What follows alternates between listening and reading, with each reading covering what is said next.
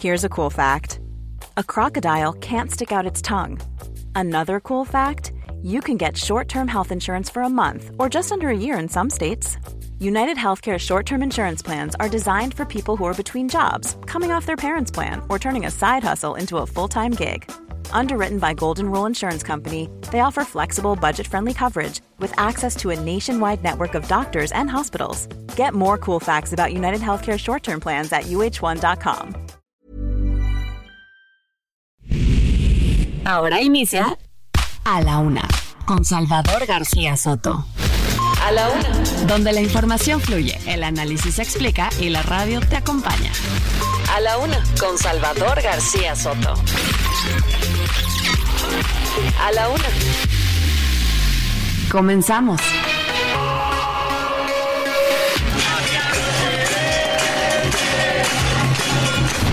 Esperamos nosotros encontrar, como dijo el presidente, rápidamente la ubicación de las víctimas.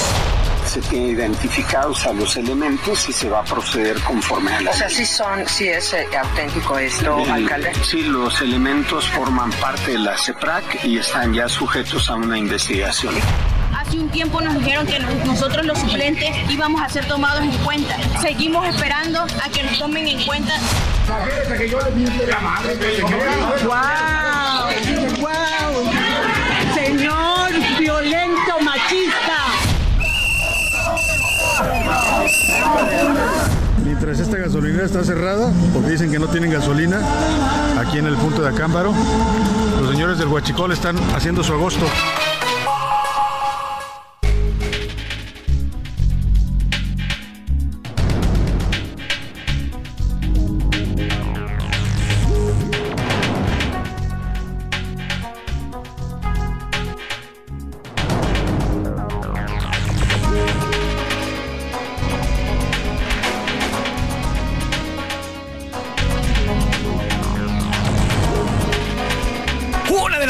Con dos minutos, una de la tarde con dos minutos. Bienvenidas, bienvenidos a la una con Salvador García Soto en el Heraldo Radio.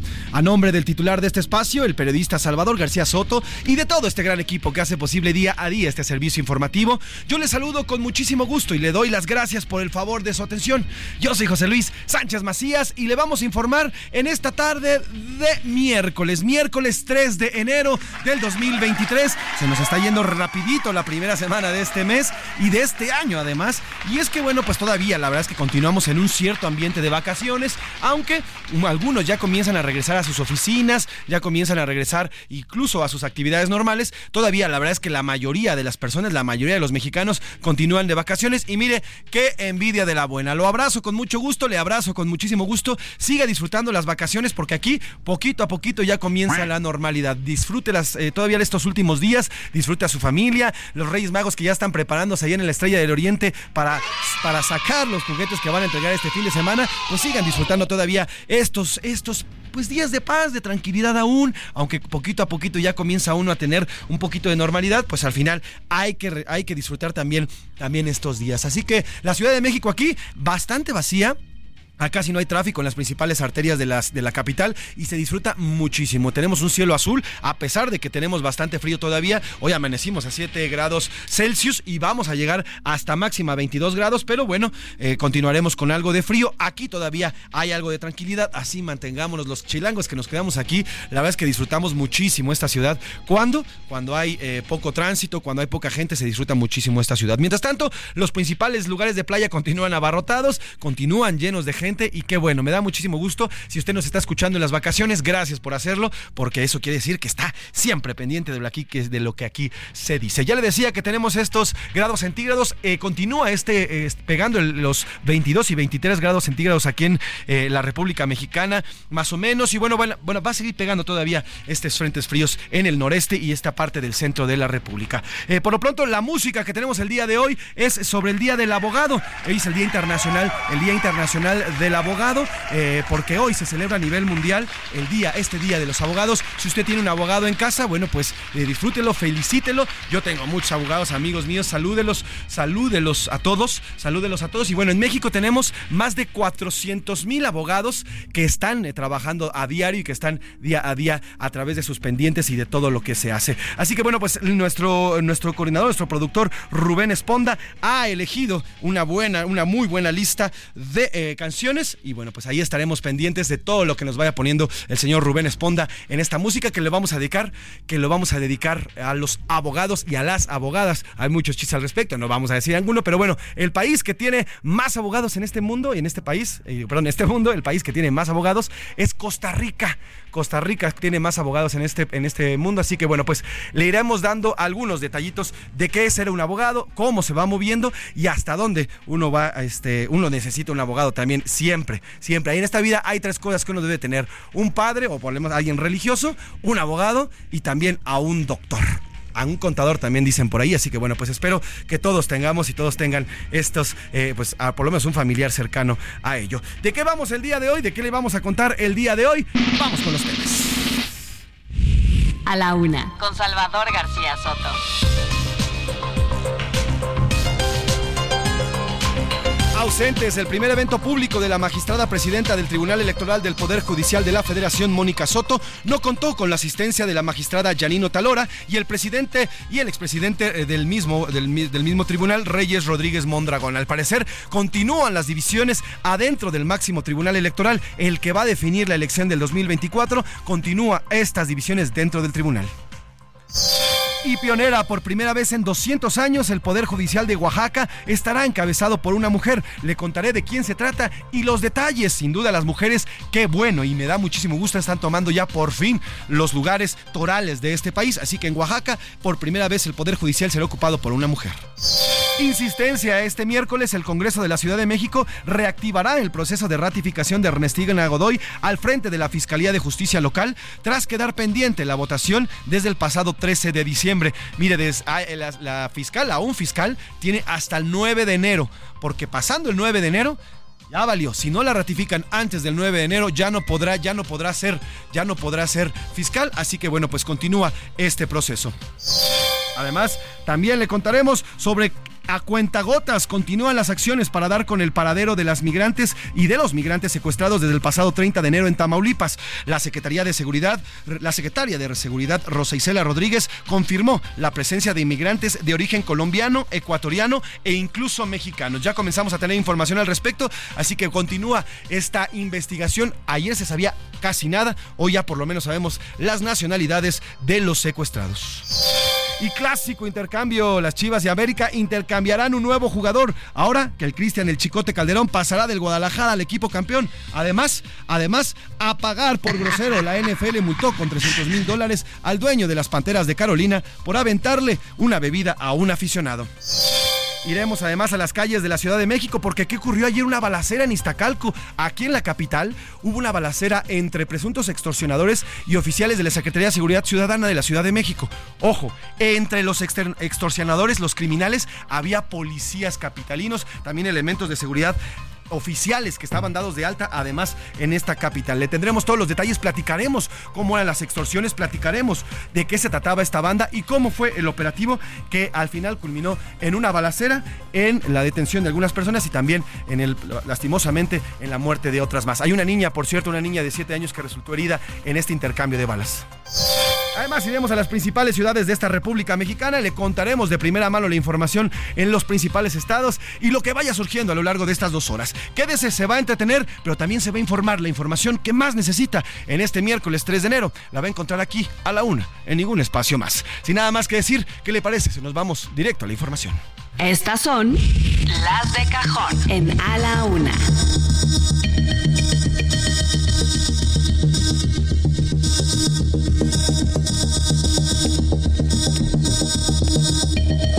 Una de la tarde con nueve minutos, una de la tarde con nueve minutos y arrancamos con la información. Oiga, durante el primer evento público de la magistrada presidenta del Tribunal Electoral del Poder Judicial de la Federación, Mónica Soto, quien tomó, eh, tomó protesta como presidenta de este tribunal a partir del primero de enero del 2024, no asistieron, no asistieron, hubo, pues hubo eh, ausencias dentro de este primer evento. No asistieron también la magistrada Janine Otalora y su antecesor Reyes Rodríguez Mondragón. Hubo una ceremonia cívica por la primera sesión del año. Sí, acudieron los magistrados Felipe de la Mata y Felipe Fuentes. Eh, Mónica Soto asumió el cargo el, pasado primero de enero y sin duda este primer señalamiento, este señalamiento eh, y esta primera acción y este primer símbolo que muestra la ausencia de estos dos magistrados, pues continúa y hace ver que existe una división adentro del Tribunal Electoral es el tribunal que ya le decía que va a ser el que defina la elección para el 2024. Esta elección, la presidencial, si el tribunal es el tribunal el que califica y el que decide que estuvo eh, totalmente bien hecha la elección. Así que bueno,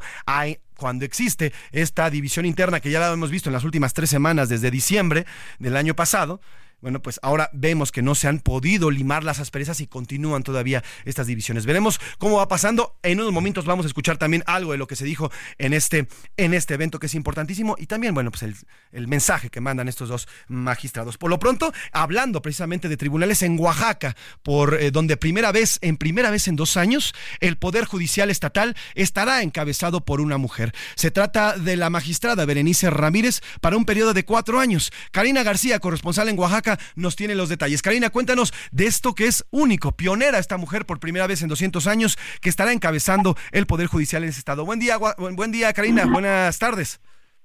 ¿Qué tal, José Luis? Muy buenas tardes. Efectivamente, como ya lo has mencionado, por primera vez en 200 años, el Poder Judicial de Oaxaca será encabezado por una mujer por un periodo de cuatro años. Y es que eh, comentarte con que con 21 votos a favor, el Pleno del Tribunal Superior de Justicia del Estado eligió a la magistrada Berenice Ramírez como presidenta, aunque sería la segunda mujer en ocupar el cargo, ya que la primera se desempeñó como interina con lo cual se materializa pues la alternancia de género en el Poder Judicial de Oaxaca. Y es que déjame comentarte que tras la reforma constitucional del año 2011, la duración del cargo es de cuatro años, por lo tanto la magistrada Berenice Ramírez Jiménez fue nombrada como presidenta de este Tribunal Superior de Justicia de Oaxaca para el periodo que comprende del año 2024 al 2028. Ante esta eh, pues designación, las eh, mujeres de Oaxaca confiaron plenamente en que ahora sí dijeron habrá justicia en este poder judicial de Oaxaca. Comentarte también que eh, pues bueno esta paridad se alcanza luego también de que el Congreso del Estado realizara algunas reformas ahí a eh, las leyes, entre eh, las que destaca también que se han consumado al menos ocho magistrados que se han sido nombrados también precisamente en ese poder, ocho magistradas, entre ellas, eh, pues, siete de ellas, perdón, mujeres y un hombre que durarán en estas magistraturas cerca de un periodo de ocho años y pues bueno, así así la situación en Oaxaca. Sin duda, Karina, y bueno, pues además le va a dar una perspectiva diferente. Eh, recordemos que Oaxaca es uno de los, eh, los estados donde hay más mujeres y, además tienen una multipluralidad de mujeres porque, bueno, Oaxaca, cada municipio es un país diferente y bueno, sin duda que, que la llegada de una mujer a este poder judicial le va a dar otra mirada y otra perspectiva a todo lo que se vive en Oaxaca, no solamente en Oaxaca capital, querida Karina, sino en los demás municipios, que algunos pegados a la montaña, otros pegados a la costa, en fin, eh, va a dar otra visión.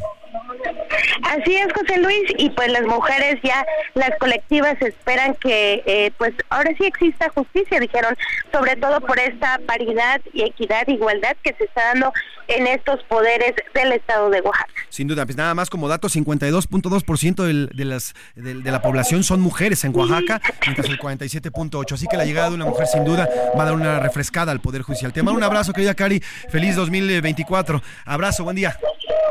Igualmente feliz 2024. Sin duda una mirada diferente a la que llega y es importantísimo que las mujeres ya comiencen a tomar estos puestos torales porque le dan una refrescada y una visión diferente y además, además eh, eh, pues están con los temas que a, que a, las mujeres les importa. Ya hemos visto, híjole, desde el gobierno federal como y desde otros gobiernos también cómo han desdeñado a las mujeres en todas sus peticiones. Desde que acá, por ejemplo, les ponen vallas en sus marchas o les eliminan a las madres buscadoras de repente su padrón o en estados como Sinaloa cuando acusan a un agresor o abusador sexual, pues el gobernador nada más dice, ah, sí, ya lo cambiamos de puesto a otro, donde hay puro machito y ahí va a aprender, ¿no? Entonces, hemos visto en muchos, en muchos casos actualmente cómo a las mujeres se le está haciendo a un lado en todos los temas que a ellas les interesan de verdad.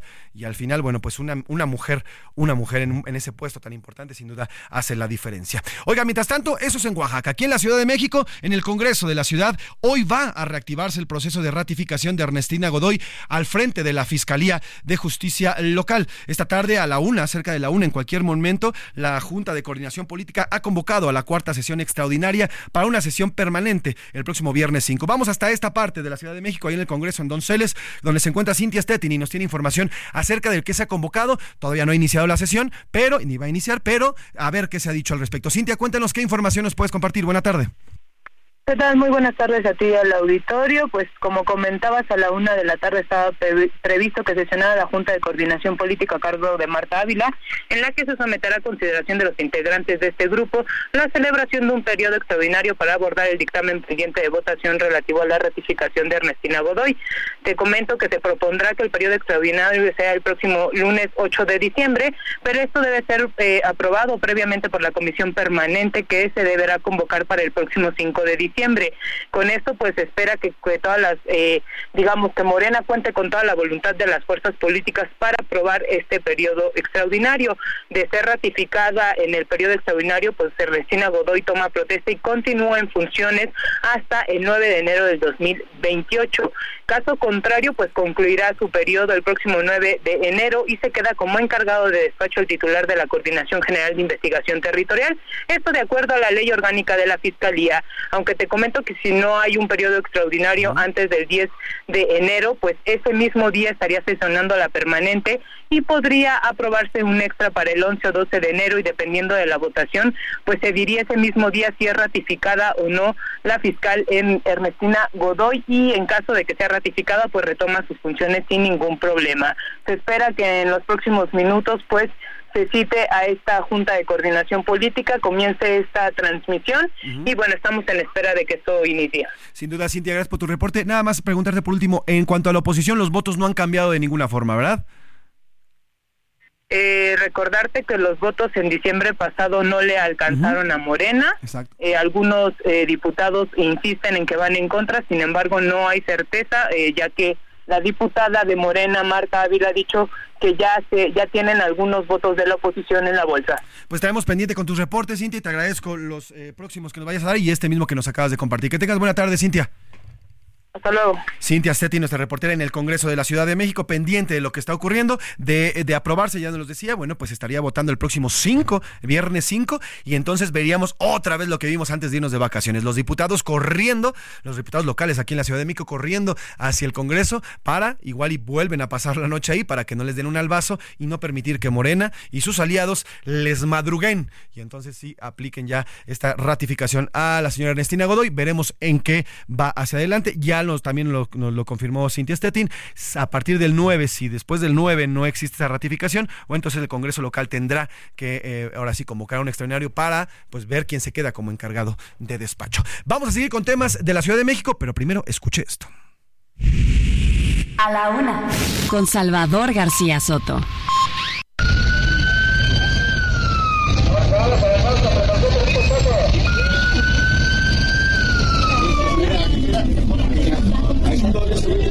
Esto que escucha es parte del de, el operativo que se llevó ayer, el día de ayer por la tarde en la colonia agrícola oriental, en medio de una romería que dejó dos personas muertas, siete heridas y diez detenidos. ¿Qué pasaba? Bueno, pues eh, elementos de la Secretaría de Seguridad Ciudadana de la Ciudad de México realizaban investigaciones junto con la Fiscalía de la capital eh, en esta zona de la agrícola oriental por una banda de extorsionadores. Hemos aquí platicado largo y tendido de cómo este delito está, está subyugando a todos los eh, a todos los comerciantes no solamente aquí en la, capital sino en todo el país cómo es que estos eh, criminales no solamente no dejan trabajar sino además cobran dinero secuestran y demás. Y bueno pues había una investigación en torno a una banda de extorsionadores. Cuando llegan los oficiales las autoridades eh, comienzan estas investigaciones y entonces comienza la balacera. Esta balacera dejó ya le decía dos personas muertas siete personas heridas y diez detenidos entre las siete personas una menor de edad. Seis de los lesionados son ciudadanos que solo iban pasando por ahí y tuvieron la mala suerte de recibir una bala en medio de esta gresca. Vamos a platicar con David Fuentes, nuestro reportero eh, de asignaciones especiales. Usted lo escucha con sus reportajes especiales. Además, bueno, pues siempre vinculado a la fuente policial, que nos da más detalles de lo ocurrido ayer en esto que, bueno, pues también había policías, ya le decía, policías en activo, involucrados con esta banda de extorsionadores. Pero David Fuentes nos los cuenta mejor. Querido David, ¿cómo estás? Buenas tardes. ¿Qué fue? Danos más detalles y qué ocurrió ayer por la tarde en la Agrícola Oriental. José Luis, un placer saludarte a ti, a todos los que nos escuchas, como siempre, feliz año a ti y a los que eh, lo están escuchando y al equipo de trabajo. Pues sí, es esta eh, situación que, como bien lo contextualizas, llevamos eh, documentando y denunciando desde hace mucho tiempo, ¿no? La presencia de eh, grupos criminales que se dedican a implementar el llamado derecho de piso, la extorsión a los comerciantes, sobre todo en esta temporada, José Luis. Estamos hablando de diciembre a enero, donde estos grupos literalmente se han adueñado de espacios eh, públicos y de espacios que son de vital importancia para el comercio, ya sea eh, establecido o informal. Este grupo, como bien lo adelantaste, em, es una célula criminal identificada por las autoridades como los conchos, que desde hace aproximadamente tres años se han dedicado a implementar el derecho de piso a los comerciantes formales e informales en las alcaldías Cuauhtémoc, Venustiano Carranza e Iztacalco. Eh, lo que llama la atención es que pues estos, eh, este grupo, a pesar de las diversas denuncias de los propios comerciantes, nunca habían sido detenidos. Eh, los comerciantes, después de que los denunciaban, nunca se acercaban a ratificar la denuncia ante la autoridad y pues ahora entendemos el por qué se sentían tan protegidos y tan eh, impunes, porque uno de los integrantes de esa célula criminal era el eh, policía de investigación de la Fiscalía Capitalina, Fernando Jalomo, quien ayer pues eh, tristemente perdió la vida porque se enfrentó con sus propios compañeros. Estoy hablando que en esta refriega él encabezó el enfrentamiento en contra de elementos de la Secretaría de Seguridad Ciudadana y de la propia Policía de Investigación, quien eh, perdió la vida. En este sentido, José Luis, te comento que la propia Fiscalía ya confirmó que efectivamente el oficial eh, sí es eh, miembro de esta corporación, era un miembro en activo y para hacer la, la crónica un poquito más complicada, pues eh, esta, e, este elemento de la policía de investigación era el que estaba encabezando justamente eh, a, este grupo de extorsionadores, es decir, los estaba vigilando para que se pudieran meter a, a, estas zonas. Él estaba como con una patrulla de la propia policía de investigación y a raíz de eso, pues les decía a estas 10 eh, personas que estaban que actualmente detenidas que empezaran a extorsionar como ya lo adelantaste, José Luis, lamentablemente una, eh, una menor, una niña de tres años que pues estaba en esta romería con sus papás haciendo compras posiblemente, resultó lesionada y eh, se encuentra todavía grave y delicada en un hospital, José Luis. Oye, David, quiero preguntarte, y esto confirma por además eh, el hecho de que, fíjate, la fiscal Ernestina Godoy está inmersa en un proceso de ratificación y una vez más uno de los elementos de la institución que ella, pues ella dirige está inmiscuido con el crimen y ahora es crimen organizado porque al final es una banda que se dedicaba a extorsionar a estas personas, no solamente a las personas que estaban en la romería cerca de este mercado, sino, ya decías tú, a locatarios que están fijos, pero también a locatarios ambulantes.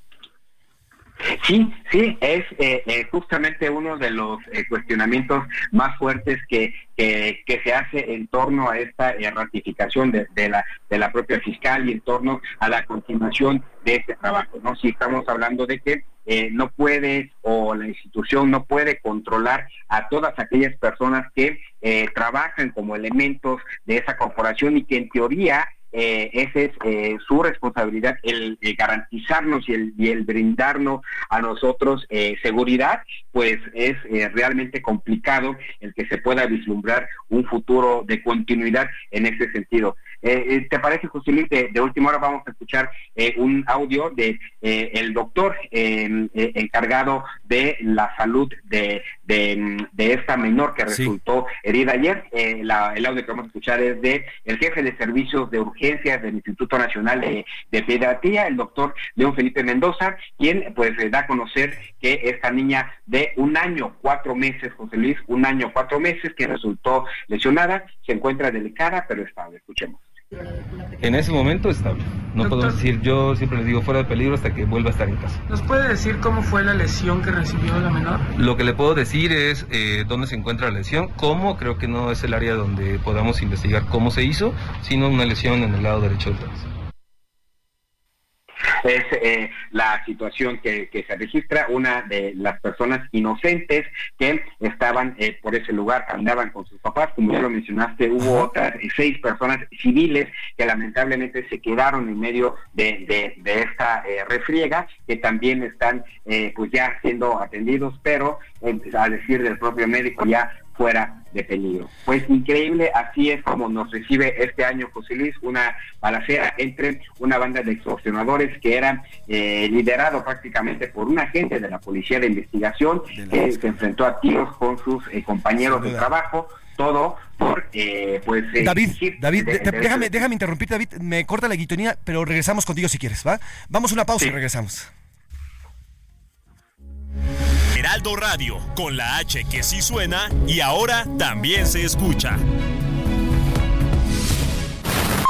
Ya estamos de vuelta en A la Una con Salvador García Soto. Tu compañía diaria al mediodía. La rima de Valdés. ¿O de Valdés la rima? Los reyes en el apuro ya perdieron todo el porte han perdido hasta el transporte, ya no cabalgan ni en burro. Al gobierno yo recurro para que a estos reyes sin cetro los dejen subirse al metro con sus montones de cosas, y si son voluminosas, adelante, no me meto. Se anunció que sí se vale hasta al metro bicicletas meter, pues la mera neta, de otro modo, pues no sale. Eso sí, que no se instalen por doquier, o sea, estorbando, vayámonos respetando y así todos convivimos. Los que a trabajar salimos, los estamos tolerando. Si en el metro usted ve a un rey, sea Melchor o Baltasar, no me lo vaya a saltar, son regalos, no sea güey. Mejor respete la ley, no le entre a la corrupción. En el metro o en camión, los reyes han de llegar con regalos para jugar con muchísima ilusión.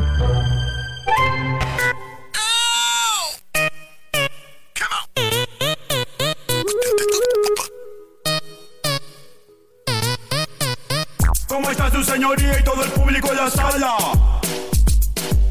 Alza la mano si tú eres inocente, alza la mano si tú eres culpable. Yo soy un abogado muy profesional, he dedicado mi vida entera a estudiar. Fui el primer alumno en la facultad, defiendo a mis clientes con habilidad. Pero el juez no confía en mí, porque hablo como idiota, porque hablo como idiota.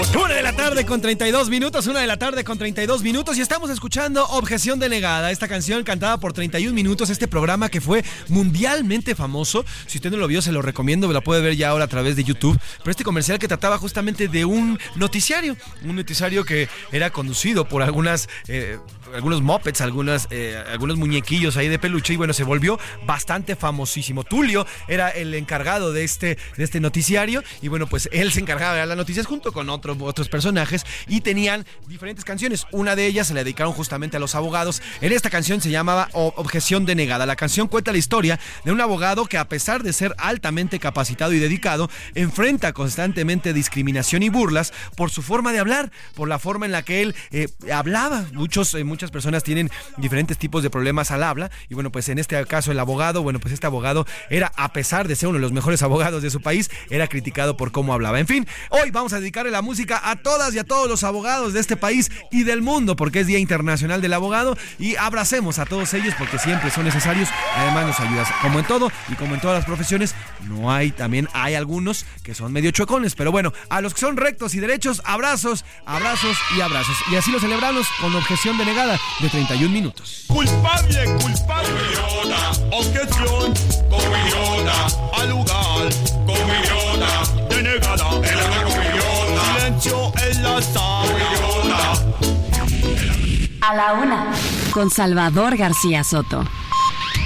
Una de la tarde con 33 minutos, que por cierto de 31 minutos le recomiendo que se eche la presentación que hicieron en Viña del Mar hace cuatro años. Híjole, es imperdible esa presentación que hacen en el Coloso de Viña del Mar allá en Chile. Es de verdad fantástica. En fin, retomamos la información, querido David Fuentes. Estamos platicando con David Fuentes, nuestro reportero de asignaciones especiales. Aquí lo he escuchado prácticamente todas las semanas con sus reportajes puntuales, siempre, sobre todo en temas eh, policíacos y de seguridad. Y esto que nos platicabas, eh, eh, David, para hacer un resumen, se trataba de una banda, una banda de extorsionadores en contra de no solamente locatarios fijos, sino también locatarios ambulantes, digámoslo así. Y bueno, pues prácticamente esta banda era protegida por elementos de la Fiscalía de Seguridad eh, Ciudadana de esta capital. Uno de ellos eh, cae precisamente defendiendo a los criminales. Este elemento de la Fiscalía General de Justicia de la Ciudad de México cae en medio de la gresca porque defendió a los criminales y acciona sus armas en contra de los policías capitalinos. Y bueno, de esta gresca salen dos personas muertas, ya le decía uno de estos, y además siete personas heridas. La jovencita, una niña, una menor de edad, una niña prácticamente que también resulta herido.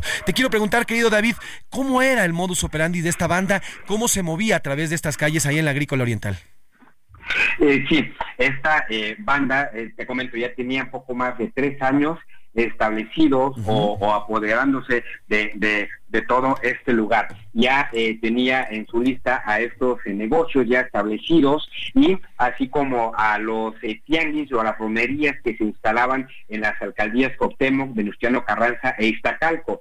Ellos incrementan o, o, están acostumbrados a incrementar la extorsión en esta temporada navideña. ¿Por qué? Porque ellos prácticamente son los dueños de la calle. ¿A qué me refiero? Que por cada negocio que se llegaba a poner, eh, ellos les, les pedían de entre 5 mil a 10 mil pesos por temporada, dependiendo del producto eh, que se iba a vender. En el último de los casos, si eran eh, accesorios pequeños, les, les pedían 10% de la venta que se realizaría en esta temporada, sobre todo em, que comenzaba en diciembre y que termina luego de la venta de juguetes para los famosos Reyes Magos. Una vez que lograban concretar todos estos eh, permisos o, todos estos eh, puestos en los que ellos permitían que se vendieran este tipo de cosas, pues pasaban a recaudar el dinero. Y esto era lo que estaban haciendo justamente cuando fueron sorprendidos por elementos de la Secretaría de Seguridad Ciudadana, porque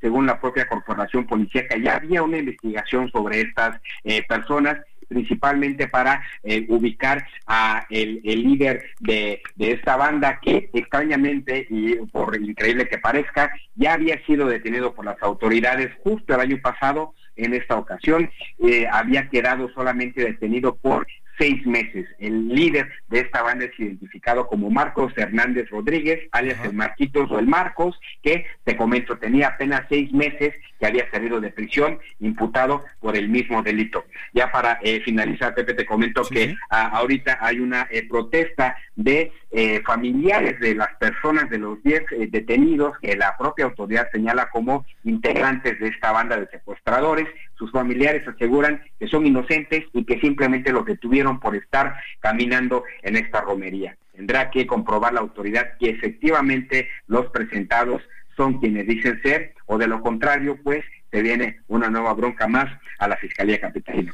Y aquí veremos si la fiscalía es capaz de fincar responsabilidades en contra de estas 10 personas, porque sigo sus familiares, obviamente, y lo hemos visto aquí, las, madres de los delincuentes, las familiares de los delincuentes los defienden a capa y espada, y bueno, al final son sus familiares, y el tema aquí es si se pueden imputar, porque ya lo que hemos visto, nos bien nos cuentas, estuvo seis meses preso este cuate y a los seis meses regresó a las andadas. Así es como lo vemos, son puertas giratorias nuestras cárceles en las que se le vuelven o se especializan en el crimen estas personas. Y bueno, y resaltar, ¿no? El tema de la fiscalía, el tema de los elementos de la fiscalía que el año pasado los vimos hacer una serie de tropelías en diversos, una serie de operativos, más otros más que conocemos, David, que a veces no se, no se atreven las personas, los afectados a denunciar precisamente por miedo a la fiscalía. Y bueno, pues otra vez, una vez más, un elemento de esta fiscalía, actual fiscalía, entrometido y metido hasta las chanclas con el crimen organizado. David, te agradezco este reporte y si nos permite, nos mantenemos en, en contacto. Que tengas buena tarde y feliz 2024, querido.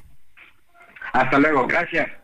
Ahí está David Fuentes, nuestro reportero de asignaciones especiales, como siempre pendiente de lo que pasa en esta Ciudad de México y ya nos explicó de qué va esta balacera el día de ayer que sorprendió a todos, ¿eh? Dijimos, ay, vamos a ver otra vez balaceras aquí en la capital.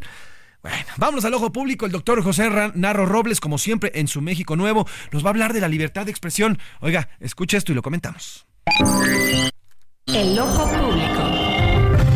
En A la Una tenemos la visión de los temas que te interesan en voz de personajes de la academia, la política y la sociedad.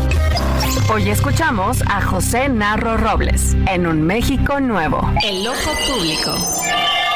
¿Qué tal? Muy buenas tardes. Dice un dicho que mal empieza la semana para el que ahorcan el lunes. Yo tendría que decir que mal empieza la libertad de expresión cuando el año inicia con un ataque a los periodistas y a los empresarios de los medios por parte del presidente, cuya capacidad para dividir y calumniar no tiene paralelo. Quienes tienen información diversa a la suya son señalados. Los que no coinciden con sus argumentos o propuestas se convierten en sus enemigos. No tolera la crítica ni aprenderá a hacerlo. Lo que es verdad es que a México no le ha servido esa actitud de enfrentamiento permanente. Por supuesto que nunca es deseable esa actitud, pero menos lo es cuando se registra en un servidor público y menos todavía cuando se trata del presidente del país, preocupa, en fin, porque caemos en lo que Padura sostenía es aterrador, acostumbrarse a lo reprobable. Nos encontramos en dos semanas. Último minuto en A la Una, con Salvador García Soto.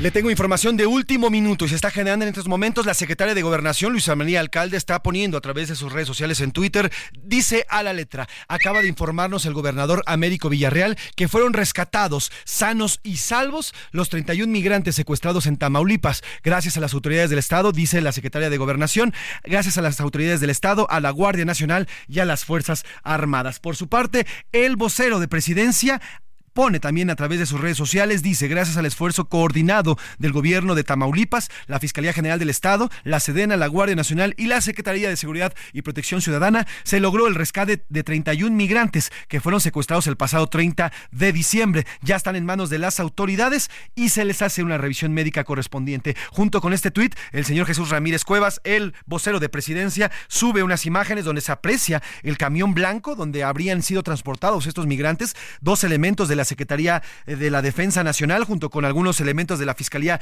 General del Estado. Y bueno, pues está el camión, está eh, este camión está frente a un Soriana, está eh, ahí fue encontrado y bueno, pues las personas dentro de este camión, ahí se ven algunos incluso niños, hay mujeres, hay niñas, niños y mujeres en las imágenes que está compartiendo Jesús Ramírez Cuevas en estos momentos, así que una buena noticia, qué bueno, arrancando por lo menos este año una buena noticia, estos 31 migrantes que fueron secuestrados ya fueron localizados y están sanos y salvos. Vamos precisamente hasta Tamaulipas con Carlos Juárez, nuestro corresponsal en la entidad que nos tiene más información, pero sobre todo el hecho de que este, estos tipos de secuestros, y ya lo habíamos platicado, es una constante en contra de los migrantes. Carlos, tienes más detalles de este hallazgo y además cuéntanos del el modus operandi de los criminales en contra de estos migrantes. Buenas tardes.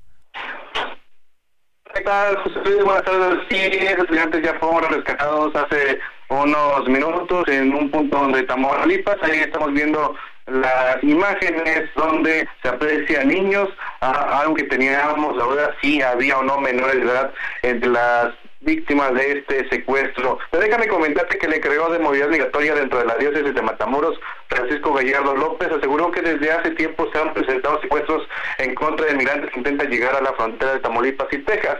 Declaró que el secuestro de estas 31 personas es algo que llama la atención porque regularmente ah, era entre grupos pequeños los que eran víctimas de estos eh, secuestros. Han sido los mismos migrantes de los diferentes países, principalmente como Venezuela, Honduras, Guatemala, los que han expresado llegar a Matamoros, que son víctimas de estas de estas acciones por parte de grupos de delincuentes. Hay que señalar que para poder liberarse de estos secuestros tienen que pagar fuertes cantidades de dinero que los migrantes no dan a conocer. También hay que comentar que entre las víctimas pues hay mujeres, niños, jóvenes, así como familias completas que son privadas de su libertad durante el trayecto de lo que viene siendo para llegar a la frontera y así cruzar a los Estados Unidos. Algo que también está ocurriendo en estos momentos acá en Matamoros es que un nutrido grupo de migrantes de diferentes países eh, se cruzó por el río Bravo, por las aguas del río Bravo, para justamente eh, tratar de internarse a los Estados Unidos. También hay un operativo entre lo que es el Instituto Nacional de Migración y las fuerzas de seguridad de seguridad de los Estados Unidos para evitar que los migrantes logren cruzar de manera ilegal a los Estados Unidos. Esta es la información que te tengo más actual eh, sobre el tema de la frontera, José Luis. Y la cual te agradezco, querido, querido Carlos. Oye, platícame, eh, hay varias denuncias por parte de los migrantes, de es un modus operandi, es una constante de los migrantes que sufren estos secuestros, eh, algunos express, otros tardan varios días y piden dineros a los, a los familiares en otros países. ¿Tienes más información al respecto? Sí, bueno, pues esto es lo que se ha comentado de que eh, cuando están retenidas hasta durante cuatro días llegan a quedar los migrantes eh, pues eh, en las manos de estos criminales, pues tienen la oportunidad de comunicarse con sus familiares y amigos para que pues les, les pidan el dinero y de esa manera poder juntar lo que lo que tiene que ser el rescate porque de lo contrario pues puede pasar algo de fatales consecuencias.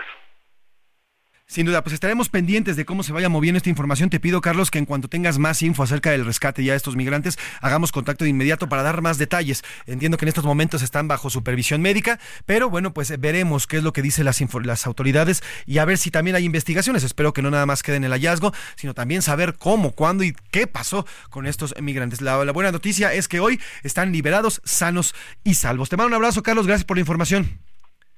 Muy buenas tardes, estamos al pendiente de los detalles. Estamos al pendiente y mire, ya aquí le había contado en varias ocasiones de cómo se mueven estos, estos criminales. Incluso le platiqué el año, eh, la semana pasada, bueno, sí, el año pasado, literal, eh, sobre un tema de los criminales que ya utilizan incluso inteligencia artificial para modificar las imágenes de sus propios migrantes, enviarlos a los familiares al otro lado o a otros países y decirles que los tienen secuestrados cuando eso no ocurre. En fin, eh, los migrantes están subiendo, sufriendo un doble calvario, un, un calvario doble al respecto cuando no solamente salen de sus países, sino además ahora mientras cruzan por el nuestro. Oiga, vamos a hacer un, vamos a, platicar, vamos a hacer contacto en estos momentos con el ministro Luis Espinosa Sales, él es encargado de negocios de Ecuador en nuestro país. Y bueno, ya habíamos platicado con él justamente de esto, lo que ocurría y además también lo que ocurre en contra de algunos ecuatorianos cuando intentan cruzar nuestro país, pero ahora lo, buscamos, querido ministro, feliz año, feliz 2024 con esta buena noticia, ya fueron localizados los migrantes, hay algunos ecuatorianos entre los eh, migrantes que habían sido secuestrados. Y hoy, bueno, pues ya fue localizados. Buenas tardes, ministro. Muy buenas tardes y muchas gracias. Un feliz año a ustedes también. Gracias por estar siempre atentos de este tema tan importante. Mire, todavía estamos nosotros en búsqueda o espera a la espera de que los nombres que nos faciliten las autoridades mexicanas confirmen que eh, hay ecuatorianos. Hay una presunción nada más por el momento de que habría tres ciudadanos ecuatorianos eh, en este en este evento. De todas formas, independientemente de eso, agradecemos a las autoridades mexicanas que eh, desde la matutina de hoy el, el presidente López Obrador anunció que iba a ultimar todas las gestiones para rescatar este grupo de, migrantes y bueno, pues eh, han hecho un trabajo efectivo y ya se ha conseguido dar con el paradero de este grupo. Sin duda, hoy, hoy ministro, la, nuestra secretaria, la secretaria de Seguridad Federal, Rosa Isela Rodríguez, confirma que en efecto hay ecuatorianos dentro del grupo de secuestro. ¿Ustedes eh, aún no tienen esta confirmación? Eh, no, mire, porque tenemos que eh, someternos a un protocolo de confirmación de datos con los nombres, con los apellidos. Eh, de la información preliminar que tuvimos, había la constancia de que una de las personas podría ser haber sido ecuatoriana, pero nos hacía falta el segundo apellido de esta persona para reconfirmar ese dato. Seguramente ya una vez que hubo este rescate, podemos contar con esa información completa, podemos compaginar lo que nos han dicho. evidentemente, la, la, la señora secretaria de Seguridad tiene información es mucho más, eh, más eh, al detalle que todavía no nos ha, no nos ha llegado, pero ya en el transcurso de los, las siguientes horas estoy completamente seguro de que nos la facilitarán y podremos reconfirmar lo que ella ha manifestado ya. Pues esperemos que se confirme ya que están sanos y salvos y que, bueno, bueno, al final ya están, ya confirmado que están ahí, que esperemos que si son ecuatorianos también sea confirmada esta información. Ministro, le quiero preguntar también, ¿qué otra información ha llegado en torno a algunos otros compatriotas? Sabemos que hay todavía cientos o podemos casi hablar de miles de compatriotas suyos que todavía intentan cruzar a través de nuestro país hacia, hacia Estados Unidos. ¿Qué información tiene de ellos y qué advertencias les han lanzado ustedes a, sus connacionales para, pues, a lo mejor no evitar el cruce, pero sí por lo menos tener mucho más cuidado en el, en el mismo.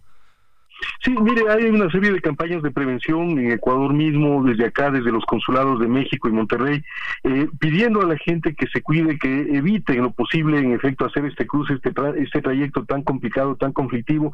Se les ha advertido de la existencia de redes eh, transnacionales de, delito que se aprovechan de esta circunstancia. En la ocasión anterior que hablamos con usted, yo le decía pues que a veces la alerta nos la dan los mismos familiares que están en Ecuador, que son los que reciben los anuncios, las llamadas de, extorsión de parte de estos grupos delictivos y en unas formas que ya no son necesariamente las que se acoplan a las que están contempladas en la normativa penal ni de México ni de Ecuador, porque son una especie de secuestros light, de secuestros livianos, creo que en su programa se lo mencionó así, me parece que es un calificativo real, pero que terminan en extorsión pidiéndoles a personas que de hecho no tienen dinero, porque si tuvieran dinero estoy seguro de que se quedarían en sus países de origen, entre ellos Ecuador, y no tendrían necesidad de salir. Lo que busca esta gente es básicamente tener una perspectiva diferente de vida. Acá la constancia que tenemos es de que hay muchas personas que siguen su camino, siguen haciendo esta, eh, eh, esta este periplo con todos los riesgos que implica, no se, no necesariamente se contactan con nosotros, con las autoridades eh, locales tampoco, y perdemos un poco el rastro porque no, no buscan permanecer como que en silencio, permanecer sin que se, se conozca de su paradero. Y nos enteramos de en la mayoría de las ocasiones cuando necesitan o requieren asistencia y en algunos de los casos inclusive deciden regresar al país ahí es cuando recién nos enteramos, ¿no? Pero la campaña de prevención es decirles que traten de buscar otras formas de, de, resolver sus problemas, que no salgan, que no se arriesguen. Las redes eh, delictivas ahora son tan fuertes, tan, tan, tan complicadas, que los estados eh, se ven limitados en sus capacidades nacionales para controlar a, este fenómeno que lamentablemente nos está afectando a todos. Esperamos también los resultados y esos grupos de trabajo que mm, se mencionaron eh, se iban a se iban a constituir de parte de México, de Estados Unidos luego de la reunión de la visita que hubo de, del secretario de Estado Blinken y en el que aspiramos pues a que nos involucren a los países que tenemos población que está justamente en estos trances complicados y difíciles. Estamos seguros de que las autoridades mexicanas van a ser receptivas y van a, a tenernos en cuenta porque es un fenómeno que como digo excede de lo que pueden hacer eh, México, Ecuador, Guatemala inclusive los mismos de Estados Unidos. Sin duda, eh, ministro, estamos platicando en estos momentos eh, con el eh, ministro Luis Espinosa Sales, él es ministro de, encargado de negocios de Ecuador en nuestro país. Surgió una noticia, ministro, en los, pasados días de que también las, las, las bandas del crimen organizado están utilizando inteligencia artificial y ya hay una víctima, una familia ecuatoriana que los, pues así, los engañaron con un supuesto secuestro express utilizando una imagen de redes sociales de su, de su familiar y lo convirtieron en un video a través de la inteligencia artificial. ¿Ustedes qué reporten han tenido al respecto y si han, puesto, si han puesto manos a la obra también en este tema? Sí, mire, ese es otro de los temas de los que la delincuencia parece que va varios pasos adelantada a lo que pueden hacer los estados y lo que yo le y compagina con lo que yo le decía hace un momento, ¿no? Las capacidades de los estados se quedan ya un poco eh, rezagadas frente a este tipo de expresiones que involucran el uso de tecnologías que en efecto pueden engañar a cualquier persona. Eh, nos tenemos que esto pueda repetirse porque hay casos de, inteligencia artificial que duplica las voces, que genera imágenes y la gente evidentemente pues puede caer en eso. Hay grupos de la Policía Nacional del Ecuador que, que están preparándose para ver de qué manera se puede contrarrestar. Hay campañas de prevención en el Ecuador en el mismo sentido en cuanto a no caer en este tipo de trampas, pero evidentemente es algo que es tan nuevo y es de alguna manera de difícil abordaje porque la inteligencia artificial pues tiene unas repercusiones que son, son complejas de, de, de, eh, de limitar. Entonces, estamos, eh, de lo que conozco yo, las autoridades están, están trabajando en Ecuador justamente en dar las mejores señales de prevención.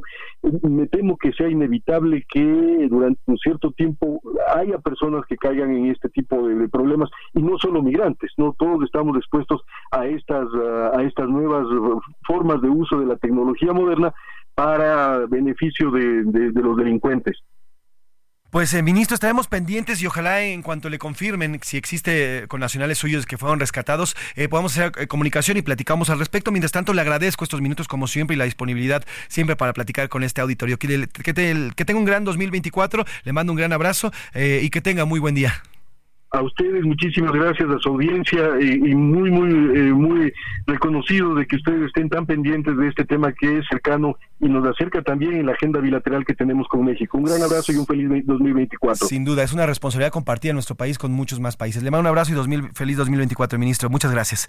Ahí está el ministro Luis Espinosa Sales, encargado de negocios de Ecuador en nuestro país. Mire, decía, lastimosamente es algo que el crimen organizado se está especializando, sí, pero también es culpa de nuestros gobiernos, que no se han querido meter con el tema. A ver, este gobierno, el gobierno mexicano, el actual, no le ha querido entrar a la, inteligencia artificial, mientras ya los criminales la están utilizando. La inteligencia artificial está avanzando a pasos agigantados en, nuestro en, en, el mundo y nuestro país no está previendo nada de eso. Cuando un día nos caiga de sopetón el tema de la inteligencia artificial, ya la tengamos encima y se esté utilizando en todo, a alguien se le va a ocurrir, ah, ¿o por qué no legislamos al respecto? Porque ahorita ya los criminales ya nos llevan mano, ¿eh? Ya están utilizando esta, esta, esta, eh, este tipo de tecnología en contra nuestra. Y además, como nosotros, como Estado o como protegidos del Estado, no tenemos las capacidades, eh, me refiero técnicas ni, ni, eh, ni, ni, tecnológicas, para identificar este tipo pues, de amenazas por parte del crimen, pues entonces caemos rapidísimo, como lo hizo también esta familia ecuatoriana que cayó en una en un total engaño sobre la inteligencia artificial. En fin, bueno, pues eh, estaremos pendientes a ver qué más información va surgiendo. Por lo pronto, ya lo escuchó aquí en A la Una, ya fueron rescatados los 31 y 31 migrantes que fueron secuestrados hace unos días. Qué bueno, sin duda es una buena noticia. Nos vamos a ir a una pausa y vamos a ir con I Fought the Law o Peleé contra la Ley, una, una clásica, clásica de The Clash, 1977. Esta canción compuesta eh, cuenta la historia de una persona que se ve impulsada a cometer delitos debido a las dificultades financieras y al final el abogado siempre es el que lo salva. Trépale, mi Luis, a Peleé contra la Ley o I Fought with the Law.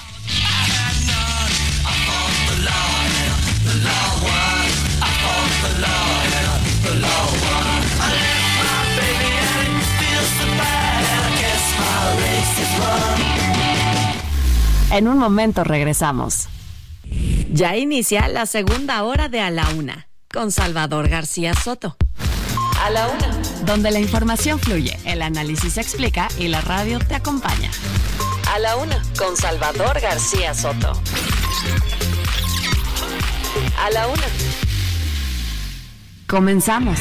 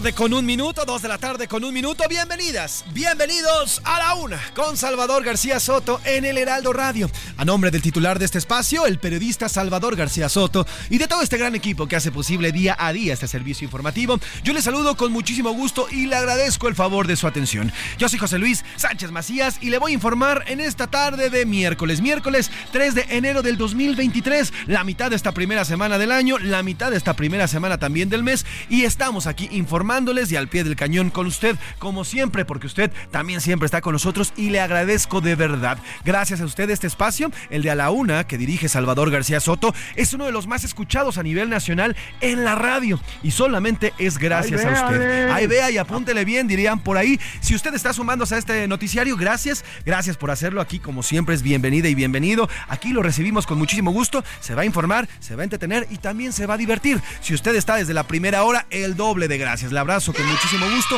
Gracias por permanecer con nosotros. Seguramente está ya preparando la cocina o está disfrutando de estas vacaciones porque sí, nos encontramos todavía en las benditas vacaciones de fin de año. Ya hemos transitado por varios temas durante la primera hora. Hablamos del tema del Tribunal Electoral, cómo faltaron dos, dos eh, magistrados al primer evento que tuvo ya como presidenta Mónica Soto de este tribunal. Es un pues, mensaje importante el que mandan dentro de este tribunal. También hablamos sobre el tema de la primera mujer que va a encabezar en 200 años el Poder Judicial en Oaxaca. Un avance importante el que se llega allí en Oaxaca luego de que la mayoría de su población es mujer. Y bueno, pues sin duda que una mujer dirija el Poder Judicial es sin duda un gran avance. Hablamos también del proceso de ratificación de Ernestina Godoy, que ahorita Milka Ramírez nos va a contar porque ya hubo un avance. Cintia Stetti, nuestra reportera, nos hablaba de un posible periodo eh, extraordinario. Al parecer se va a conceder, pero bueno, ahorita Milka Ramírez nos va a adelantar. También hablamos de la balacera que ocurrió ayer en Iztacalco y esta banda de extorsionadores que era protegida por elementos de la Fiscalía General de Justicia de la Ciudad de México. Esta misma fiscalía que intenta y que está al poder la señora Ernestina Godoy y bueno, pues que está intentando ratificarse. Bueno, pues uno de los elementos formaba parte de esta banda, de esta banda de extorsionadores, perdió la vida enfrentándose con sus compañeros policías. A platicamos también es sobre el tema de los migrantes. Oiga, ya localizaron a los 31 migrantes que fueron secuestrados en días pasados allí en Tamaulipas. Ya están sanos y salvos. Las autoridades los están revisando médicamente en estos momentos y continúa eh, la información. Más que contarle en esta segunda hora, pero antes regresamos con Sumi, Suyu Bless, eh, Suyu Blues, perdóname, Sumi, Suyu Blues de George Harrison, una canción lanzada en 1973 y habla precisamente de dos personas que se demandan, ir y venir de las demandas y en medio de esto están los abogados, los abogados que son los que se encargan de eh, realizar las estrategias legales de parte de las personas o también de los privados y bueno, o también también de los públicos eh, y bueno, pues justamente este intercambio de demandas que realizan dos abogados representando a dos examores, dos amantes que se querían con todo y hoy son dos extraños que se están divorciando, también en medio de esto están los abogados. Hoy Rubén Esponda, nuestro productor, nos ha hecho una gran lista para dedicarle a los abogados y a las abogadas hoy en su Día Internacional. Así que trépale mi Luis, Sumi, Su Your Blues, George Harrison, una canción de 1973.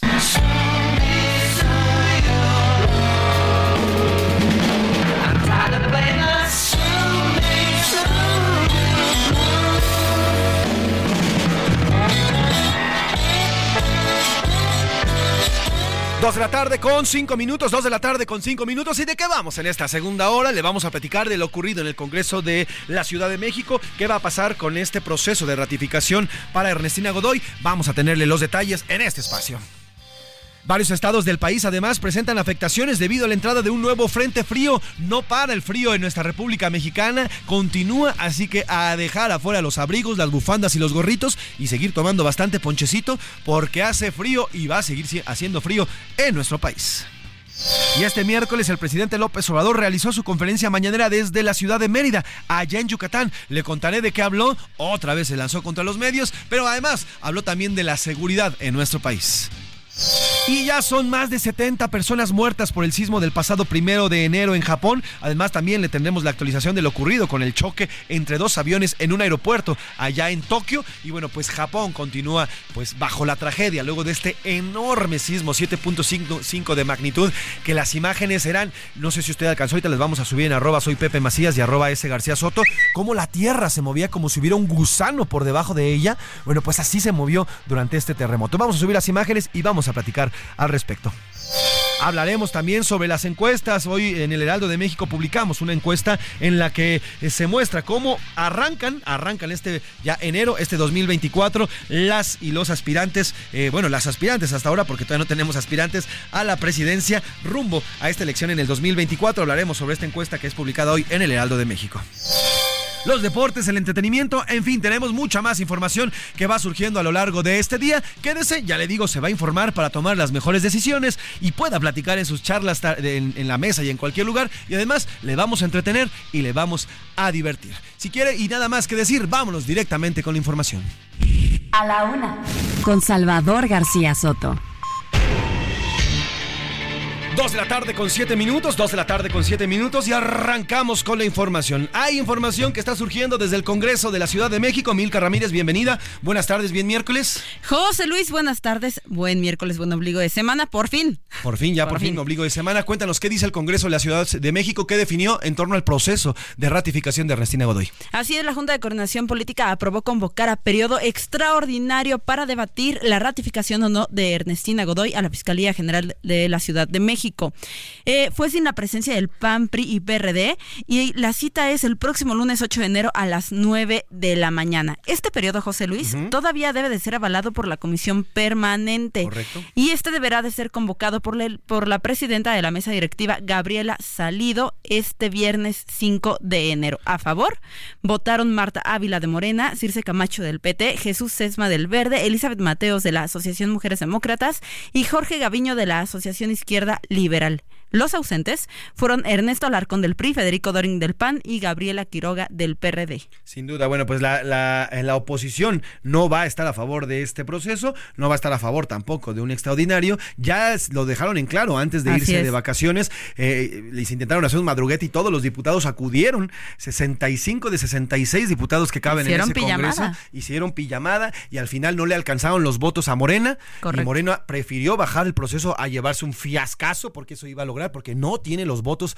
para lograr la ratificación. Y bueno, pues ahora ya confirman, este proceso será el primero, el, 8, el 8 de enero a las 9 de la mañana. El lunes 8 de enero a las 9 de la mañana, cuando todos ya regresan ahora sí a sus actividades normales, cuando se acaban oficialmente ya las vacaciones de fin de año. Entonces los diputados y las diputadas están convocados a un periodo extraordinario el próximo lunes 8, un día antes de que culmine el, eh, eh, eh, el, el, tiempo que tiene que estar la señora Ernestina Godoy al frente de la fiscalía, un día antes, y veremos si logran o no la ratificación, los votos para ratificar a Ernestina Godoy. Pues gracias por la información, querida Milka. Gracias, Pepe. Oiga, y donde también se están enfriando, y se están enfriando en serio, es allá en Durango. Vamos a, vamos a temas del clima, porque Durango se congeló y amaneció con temperaturas bajo cero. Todos los municipios están en alerta. Está previsto que hoy sea uno de los días más fríos de la temporada. Ignacio Mendive, el querido Nacho, cuéntanos cómo has vivido con el frío. Tápate porque sí le está pegando gacho. Buen día, Ignacio. ¿Qué tal? Muy buenas tardes, me da mucho gusto saludarte y efectivamente hoy amanecimos a menos un grado centígrado aquí en la ciudad capital, en el Valle del Guadiana, con sensación térmica de menos tres grados centígrados. Y en la zona serrana, según el Centro Meteorológico, así como también Protección Civil del Estado, reporta hasta menos 13 grados centígrados en lo que es Guanaceví, este, Tamazula, Cayoltita, todas aquellas zonas altas de la zona serrana del Estado de Durango, pues están con bajas temperaturas y en alerta todo lo que es eh, protección Civil y los DIF municipales que tienen ya operando 39 eh, centros de atención prácticamente como albergues con medicamentos, con médicos, con ropa eh, eh, caliente y aparte con camastros para que puedan pasar ahí el tiempo que sea necesaria, más los adultos mayores que tienen condición de calle, que inclusive el día de hoy se reportaba que una familia que duerme en una de las iglesias de por aquí de esta ciudad de capital tuvo que ser trasladada a este tipo de albergues para evitar que tuviera un problema de hipotermia. Hasta afortunadamente hasta el momento no tenemos reporte de pérdida de vidas humanas ni por hipotermia ni tampoco por este, inhalación de gases eh, tóxicos porque mucha gente todavía aquí en la sierra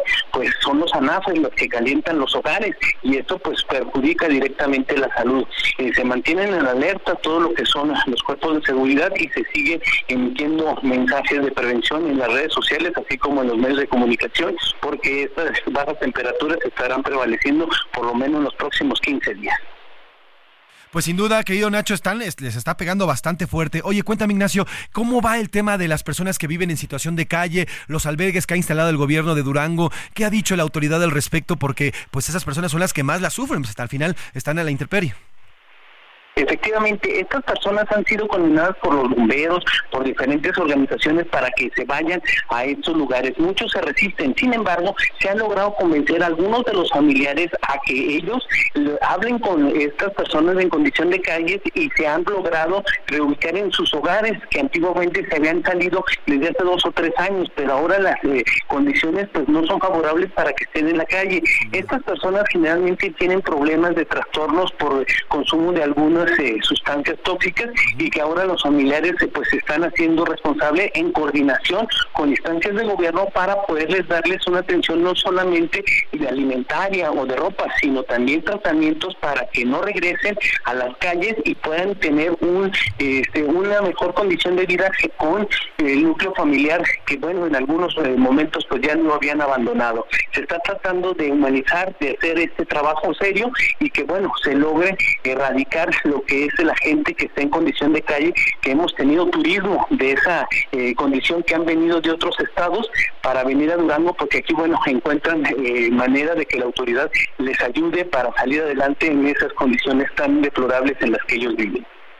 Pues Ignacio, si me lo permite, estamos en contacto y te pido que nos mantengamos en el mismo por cualquier información que vaya surgiendo ahí en tu hermoso estado. Feliz 2024, querido Ignacio. Buen día. Sí. Igualmente, hasta la próxima. Hasta la próxima. Y donde no cantan tampoco mal las rancheras es en Sonora. Vamos hasta este estado hermoso, porque ahí está Gerardo Moreno, que también nos cuenta. Hay al menos 22 casos de intoxicaciones por monóxido de carbono. Gente que se encierra en sus casas, se le olvida y bueno, pues al final eh, pasa algo peor. Todo intentando calentarse en medio también de las fuertes, fuertes, fuertes nevadas y fríos que está pegando en este estado. Gerardo, cuéntanos, buena tarde. ¿De qué va y cómo les ha ido el frío? Muy buen día. Hola, ¿qué tal? Muy buenas tardes, qué gusto saludarlos a usted y al auditorio. Y efectivamente en el estado de Sonora, pues, las bajas temperaturas se han dejado sentir de manera muy intensa durante los pasos de los frentes fríos número 22 y 23, así como una tercera tormenta invernal que estuvo pegando en la zona norte del estado de Sonora que registró a temperaturas congelantes en gran parte de la Sierra Alta y en la zona norte del registro de 6 menos 6.5 grados en el municipio de Yécora, menos 4 en Acosari, menos 3 grados en Agua Prieta y menos 2 grados en Arispe, además de que se presentaron algunas precipitaciones ligeras y también caída de nieve en la zona serrana con un viento helado con rachas de alrededor de 50 kilómetros por hora, pues generando un ambiente gélido principalmente durante los amaneceres. Platicarte que el pronóstico marca que para el día de mañana ingresaría lo que es el Frente Frío número 24, que llegaría por la zona de Baja California y traerá también, se combinará con una vaguada polar y una corriente en choro, ocasionando un nuevo marcado descenso de temperaturas, lluvias, chubascos y también nevadas, principalmente en la zona de Agua Prieta y en la Sierra Alta de Sonora, con rachas de viento de hasta 60, 80 kilómetros por hora. Como bien comenta, según el reporte epidemiológico de la Secretaría de Salud, hay registrados al menos más de 20 casos de lo que es intoxicación por monóxido de carbono, cinco de ellos ya confirmados exclusivamente por la Secretaría de Salud local, los demás todavía están en proceso de análisis, sin embargo y afortunadamente pues no ha habido ninguna persona que haya resultado pues muerta, fallecida a través de esta intoxicación, solo han sido casos aislados y el llamado que hace pues Protección Civil es si se va a utilizar este tipo de artefactos calentadores de gasolina, pues que se haga en condiciones bien ventiladas.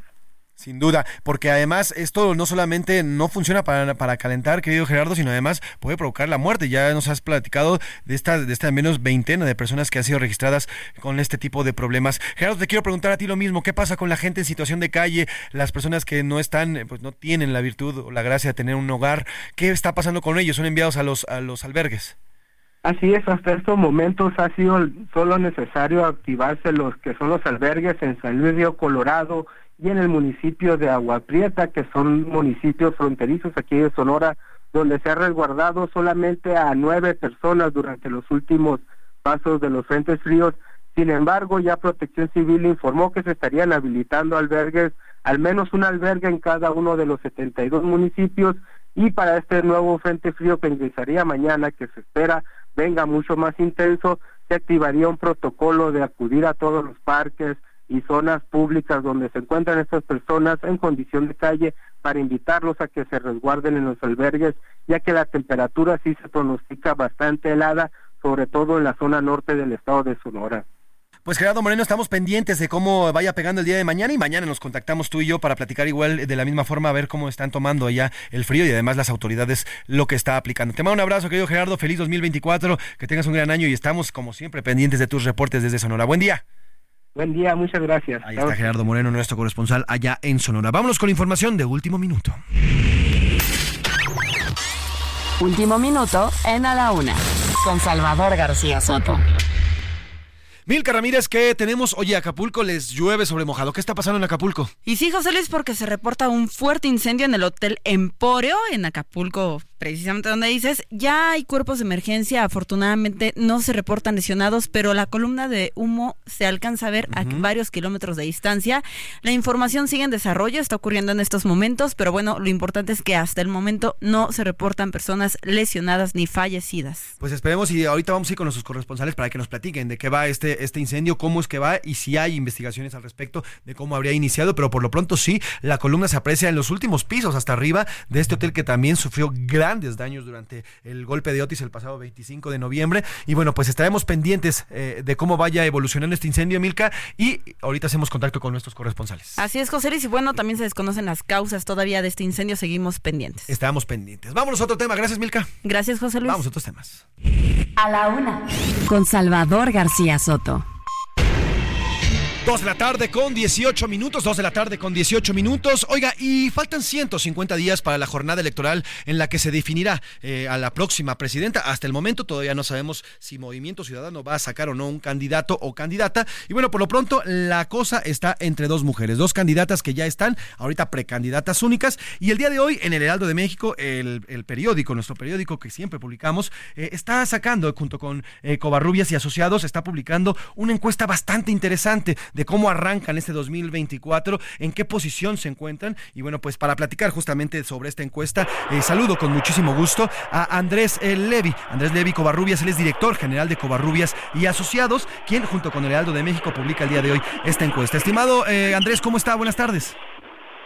José Luis, buenas tardes. Mucho gusto en saludarte a ti y a tu auditorio. El gusto es mío, estimado don Andrés. Cuéntenos cómo inicia esta, eh, eh, pues este 2024. Las dos eh, pre, candidatas que aún son serán naturalmente candidatas, pero bueno, precandidatas en estos momentos. ¿Cómo arrancan este 2024 ya en miras? Prácticamente en seis meses estaremos definiendo a nuestra próxima presidenta. Así es, te cuento, José Luis. Mira, afortunadamente estamos teniendo la oportunidad de tener una medición continua, o sea, estamos midiendo cada mes para el Heraldo y en esta ocasión estamos ahorita publicando los resultados que levantamos hacia finales del mes de diciembre, por eso estamos saliendo ahorita. Entonces, como tú dices, es el arranque de año, con esta empezamos nuestra serie para, para el, antes de la elección. Y bueno, comentando ya directamente de los resultados, te diría que es pertinente siempre para un poco entender los resultados, conocer la aprobación del presidente. Y tenemos un nivel de aprobación del 75%, o sea, tres cuartas partes de la población aprueban la labor del presidente, en mayor o menor medida, pero la aprueban. Y esto digo que es importante, porque en primer lugar ha tenido una solidez esta eh, pues buena imagen del presidente a todo lo largo del sexenio. ha habido momentos entonces decía ha estado un poquito más abajo que esto, pero pues no sé, 60 medios altos, no no más abajo. Y este y entonces esta solidez de, de la figura presidencial que incluso ya pasamos varias pruebas donde hubiéramos pensado que hubiera podido haber cambios, no se dieron. Y al no darse eso, entonces nos explica este bastante bien cómo están los escenarios hoy. Empezando por el escenario de, de partidos políticos. Eh, los partidos políticos, ahorita la intención de voto por partido, sin candidatos, nada más por partido, favorece claramente a Morena con un poquito más del arriba del 50% y seguido, pero muy de lejos por PAN y PRI con 12 y 8% respectivamente. Entonces, la ventaja ahora sí que al inicio del año, al inicio de la contienda, es definitivamente para el partido Morena que además pues tendrá la aportación que le dé en mayor o menor medida el Partido del Trabajo y este y el Partido Verde. Entonces, pues se ve como que eh, la partida ahora sí que el inicio es muy favorable para la alianza o coalición que está formando Morena. Sin duda, esto, perdón, que, perdón, que, lo interrumpa, este, Andrés. Ahora, esto es importantísimo porque el carry, como le llaman, o el, digamos, el, el, jale que trae el presidente, pues obviamente le beneficia a la doctora Claudia Sheinbaum, ¿no? Y además beneficia al partido como marca que la fortalece. Totalmente, lo que acabas de resumir lo haces muy bien, es exactamente eso.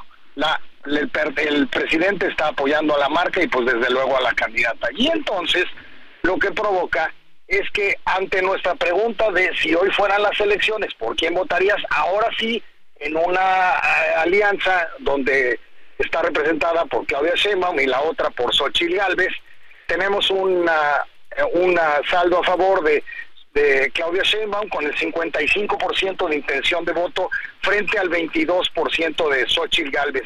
Por ahí tenemos un 5% que pertenece a Movimiento Ciudadano, aún no sabemos con qué figura, pero bueno, en las mediciones que hemos estado haciendo, pues sí hay una presencia de Movimiento Ciudadano entre un 5 o 8% más o menos, y eh, la alianza de PAN, PRI, PRD ha estado oscilando entre un 19 hasta un 25%, ahorita en esta medición ahí estamos, digamos, en el punto medio, entonces hay aproximadamente entre 28 y 32 puntos de ventaja al arranque para la doctora Claudia Sheinbaum. Yo creo que esto, pues todavía podremos ver muchos movimientos, falta que se inicien formalmente las campañas, que haya la definición de movimiento ciudadano, que todos estemos ahora sí que en mood de, de elecciones, porque ahorita pues todavía no ha permeado completamente para toda la población el conocimiento de las elecciones.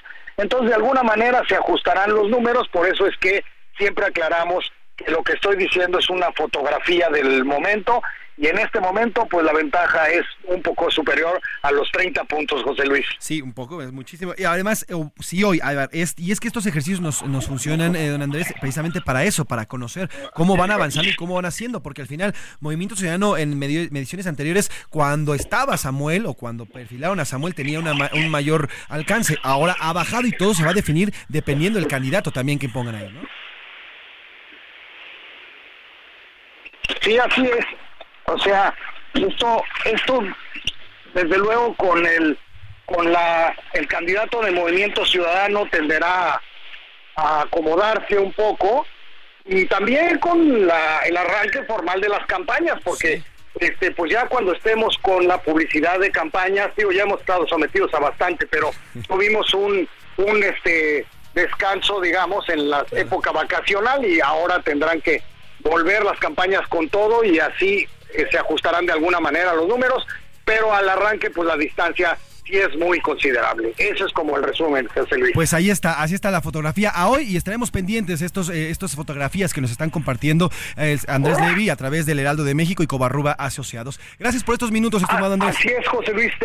Tenemos, este, creo que programado para finales de este mes o principios del otro, tendremos la próxima entrega y con mucho gusto la compartimos con tu auditorio. Pues muchas, gracias, don Andrés. José Luis. Feliz 2024. Nos damos una pausa y regresamos.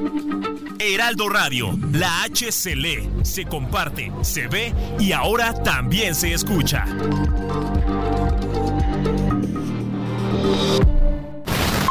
Ya estamos de vuelta en A la Una con Salvador García Soto. Tu compañía diaria al mediodía. Uh. years old, pretty smart kid, didn't know what I wanted to do. So I took the LSAT and then just like that got accepted at Glendale U. Everyone said it was a real safe bet, a prestigious and lucrative vocation. So I set out on a journey to become an attorney without a moment's hesitation. But here's some free advice deciding what to do for a living. Don't be a lawyer. Don't do it. Quickest way to ruin your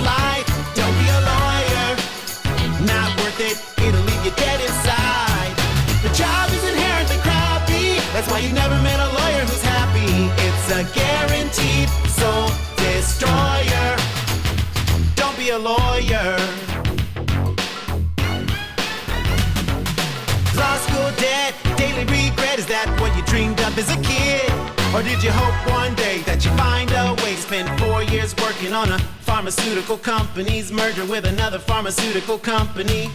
Your only expertise is running up fees, speaking legalese like a dick. But it's not too late to avoid this fate. Find any other job to pick. Sure, your parents might think you're a failure, but no one's ever 2 de la tarde con 31 minutos, 2 de la tarde con 31 minutos. Yo soy José Luis Sánchez Macías y le estamos informando en esta tarde de miércoles, miércoles 3 de enero del 2024. Ya le iba a decir 23, pero no, 2024. Y bueno, regresamos con esta canción Don't Be a Lawyer, o Don't Be a Lawyer, perdón, o No Seas Abogado, Don't Be a Lawyer o No Seas Abogado. Es una, es una parodia que se volvió muy famosa y se viralizó a través de redes sociales porque esta parodia salió en la serie Crazy Ex-Girlfriend, transmitida, donde, transmitida en Estados Unidos y donde en esta serie le aconseja a un amigo a otro que no se convierte en abogado. Porque además le dice, tienes que leer muchísimo y tienes que leer todas las leyes y tienes que estarte actualizando. Y le hay muchísimas otras profesiones en las que no puedes, no tienes por qué leer tanto. En fin, este amigo, este amigo que al parecer es medio bolsón porque no le quiere y no, no quiere que su amigo, otro amigo sea abogado, lo intenta convencer y le dice las cosas malas que tiene la abogacía y las leyes y que es aburrida y que se puede meter en muchos problemas. Al final, este amigo decide sí ser abogado y además en esta serie acaba salvándolo de varios bretes legales. Don't be a lawyer eh, o no seas abogado, esta canción de la serie Crazy Ex Girlfriend, sacada en, 1900, en, perdón, en 2018 y bueno, pues se volvió bastante viral, así que súbele mi Luis. Don't be a lawyer, no seas abogado, es lo que le recomienda un amigo al otro. Yo digo que usted estudie o estudia lo que tú quieras y te dé la gana. Así que trépale mi Luis. But no one's ever said, first let's kill all tailors. Don't be a lawyer. I'm serious, it really, really sucks. Don't be a lawyer. No one you work with looks like Ally McBeal. There are so many other professions. El ojo público. En A la Una tenemos la visión de los temas que te interesan en voz de personajes de la academia, la política y la sociedad. Hoy escuchamos a Luis Farías Mackey en Buscando Sentido. El ojo público. Muy buenas tardes y mejor año. Cuida tus palabras, dice la conseja popular. Homero lo decía de otra manera, decía, cuida lo que salga del cerco de tus dientes. Pues bien, ayer López Obrador confesó en cadena nacional que ha solicitado a los dueños de Radio Fórmula y Grupo Imagen, más que solicitar, ha reclamado, sí, que no pongan en orden a Ciro y que estos le contestan como excusa que él es independiente. Pues bien, al hacerlo, López Obrador hizo el mejor reconocimiento a Ciro y a ellos. Lo contrario es lo dependiente, lo sojuzgado, aquello que responde al dictado de otro.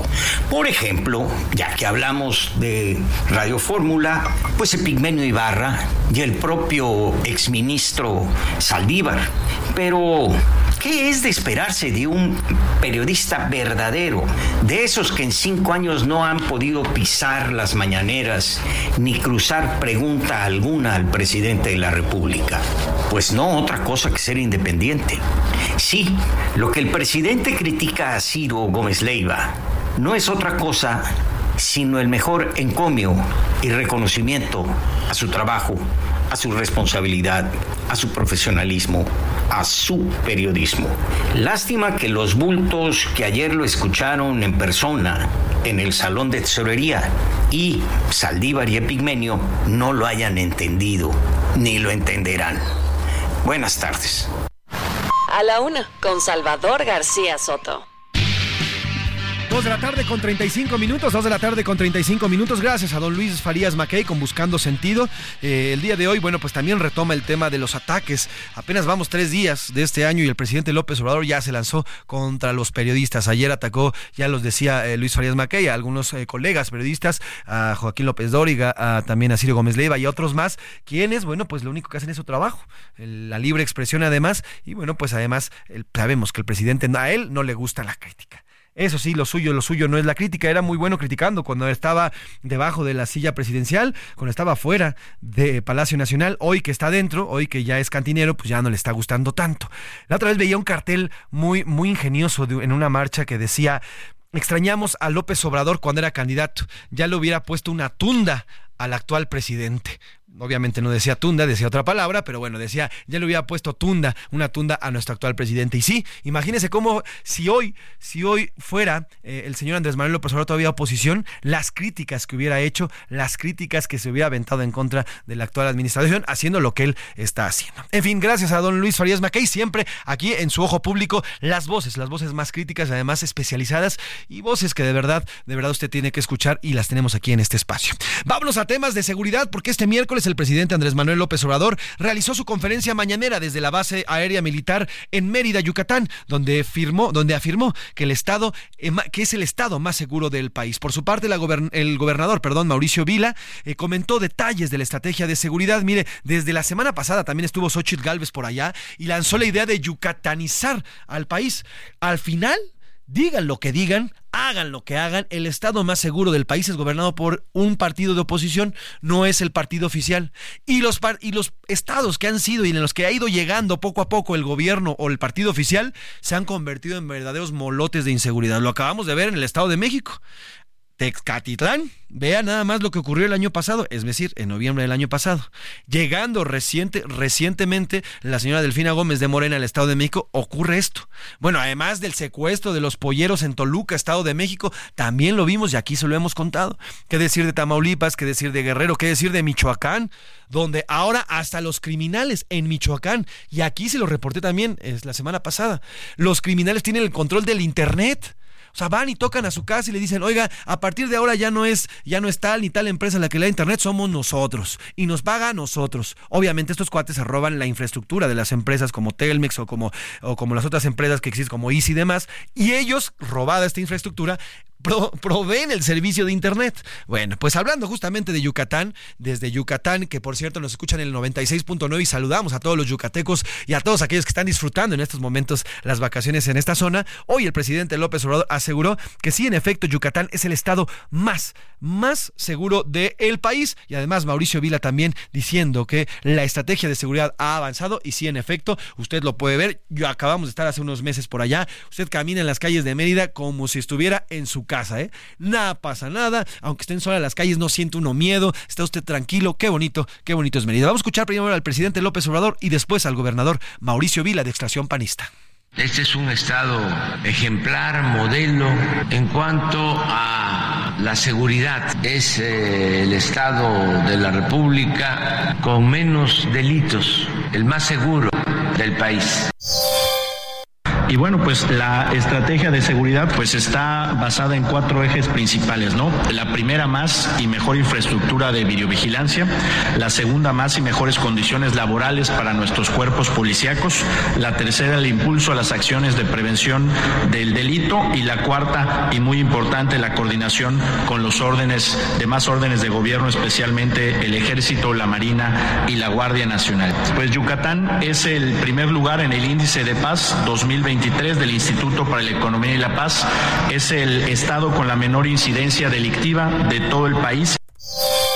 Ahí está lo que dice también el, gobernador Mauricio Vila y bueno, también nos estaban diciendo, ¿y hoy qué onda con Guanajuato? Bueno, claro, Guanajuato gobernado también por el mismo, el mismo partido que el, eh, es gobernado en Yucatán. Él, este estado tiene otros problemas. Lamentablemente es que la federación y el, y el gobierno estatal no han, no han logrado eh, hallarle la cuadratura al círculo. Ahora estamos viendo impresionantes masacres y secuestros multitudinarios de jóvenes. Ahora son los jóvenes las que, las que la están pagando. Lo vimos en, eh, hace unos meses, más bien hace unos días en una posada ahí en Guanajuato, también lo vimos en Celaya con, la, con este asesinato de jóvenes, el, secuestro de jóvenes. En fin, bueno, también está por otro lado Celaya, también gobernado por el PAN y que tiene un verdadero problema con el tema de la seguridad. Así está Yucatán y bueno, esperemos que ojalá todos los estados fueran como el mismísimo Yucatán. Oiga, y hablando de violencia, hace unos minutos platicamos de la balacera que ocurrió ayer por la tarde en Iztacalco, en esta zona de la agrícola oriental, lo cual dejó dos personas muertas. Hay manifestaciones eh, afuera de las eh, de, la Fiscalía General de la Fiscalía General de Justicia de la Ciudad de México y ahí se encuentra mi compañero Israel Lorenzana que nos cuenta quiénes están manifestando Israel y qué es lo que están pidiendo. Buenas tardes, querido Israel. José Luis, muchísimas gracias, un gusto saludarte. Pues fíjate que ahora resulta que las 10 personas que ayer fueron detenidas en esta balacera y operativo allá en la zona de Iztacalco, pues se trata de comerciantes, por lo menos así lo han dado a conocer sus familiares, quienes en estos momentos están manifestándose bloqueando Avenida Jardín, exactamente a las afueras de la Fiscalía de Justicia de la Ciudad de México, en donde, bueno, pues están pidiendo la liberación de las 10 personas detenidas porque ellos señalan que se tratan de comerciantes, que ellos no fueron los que llegaron a intentar extorsionar a los comerciantes de este tianguis de juguetes que se pone allá en Sur 16 y Rojo Gómez, en la alcaldía Iztacalco. Ya el abogado de estas 10 personas ha ingresado a la fiscalía, está por supuesto dialogando con las autoridades, pero bueno, pues hasta este momento no han podido tener una respuesta favorable a sus demandas. Por ello están cerrando Avenida Jardín, esto en el tramo que comprende el eje 3 Norte Cuitláhuac y la zona del circuito interior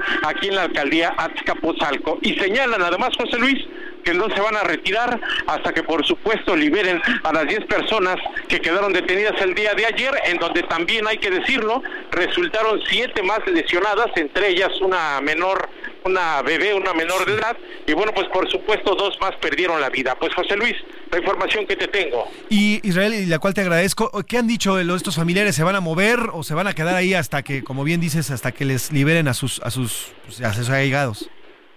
Fíjate que señalan, José Luis, que no se van a retirar hasta que por lo menos las autoridades liberen a uno de los líderes de estas 10 personas, quien aparentemente es el líder de este tianguis que se instala cada mes de enero allá por supuesto en la zona de Iztacalco. Señalan que no se van a retirar porque además de manera simultánea, José Luis, también están bloqueando allá la zona de Rojo Gómez otro grupo también de comerciantes exactamente en donde ocurrieron los hechos ayer por la tarde-noche. Y justamente, querido Israel, te agradezco el reporte, me das pie, te mando un abrazo y feliz 2024, querido Israel, que sean muchos parabienes y aquí es que seguimos escuchando tus reportes siempre pendientes. Buen día, querido Israel. Muchísimas gracias, José Luis. Otro abrazo de regreso y también, por supuesto, a todos nuestros radioescuchas. Te mando un abrazo. Abrazo para Israel Lorenzana. Y justamente Israel nos da el pie para irnos hasta Avenida Rojo Gómez con Gerardo Galicia. Pero primero vamos a escuchar cómo estas manifestaciones están llevándose a cabo ahora mismo en esta zona que, que eh, tenemos en Rojo Gómez. No somos comerciantes. No delincuentes, somos comerciantes.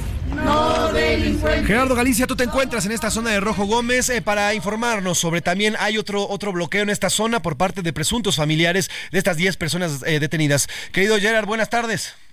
Así me quedo José Luis, y aquí la condición para poder liberar la circulación es precisamente que se liberen a las 10 personas detenidas, entre ellos a su dirigente. Esta es la condición que han puesto los familiares y comerciantes que en estos momentos están cerrando el eje 5 Oriente, la avenida Javier Rojo Gómez. Lo que comentan es que pues no son extorsionadores, que son... Eh, trabajadores de este tianguis que se coloca en la agrícola oriental, justo sobre la calle donde fue la balacera, en sur 16 y Javier Rojo Gómez.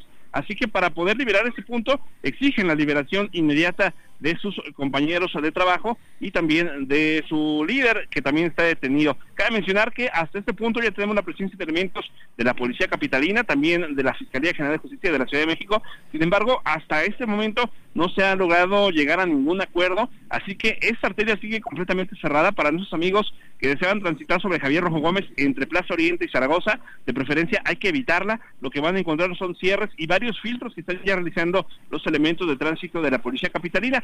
Las calles cercanas a este punto, Oriente 245 y Oriente 233, están completamente saturadas de autos, así que de preferencia hay que buscar vías alternas un poco más distantes. La avenida Canal de Río Churubusco y el periférico van a ser buenas opciones para poder evitar esta zona en conflicto y es que mencionan que sencillamente no se quitan hasta que no se liberen a los detenidos. Y por lo pronto, el reporte. El cual te agradezco, Jerry, como siempre, puntual y feliz 2024, querido Jerry. Esperemos aquí más tus reportes diarios, como siempre nos los haces favor de dar y feliz 2024 para ti y tu familia.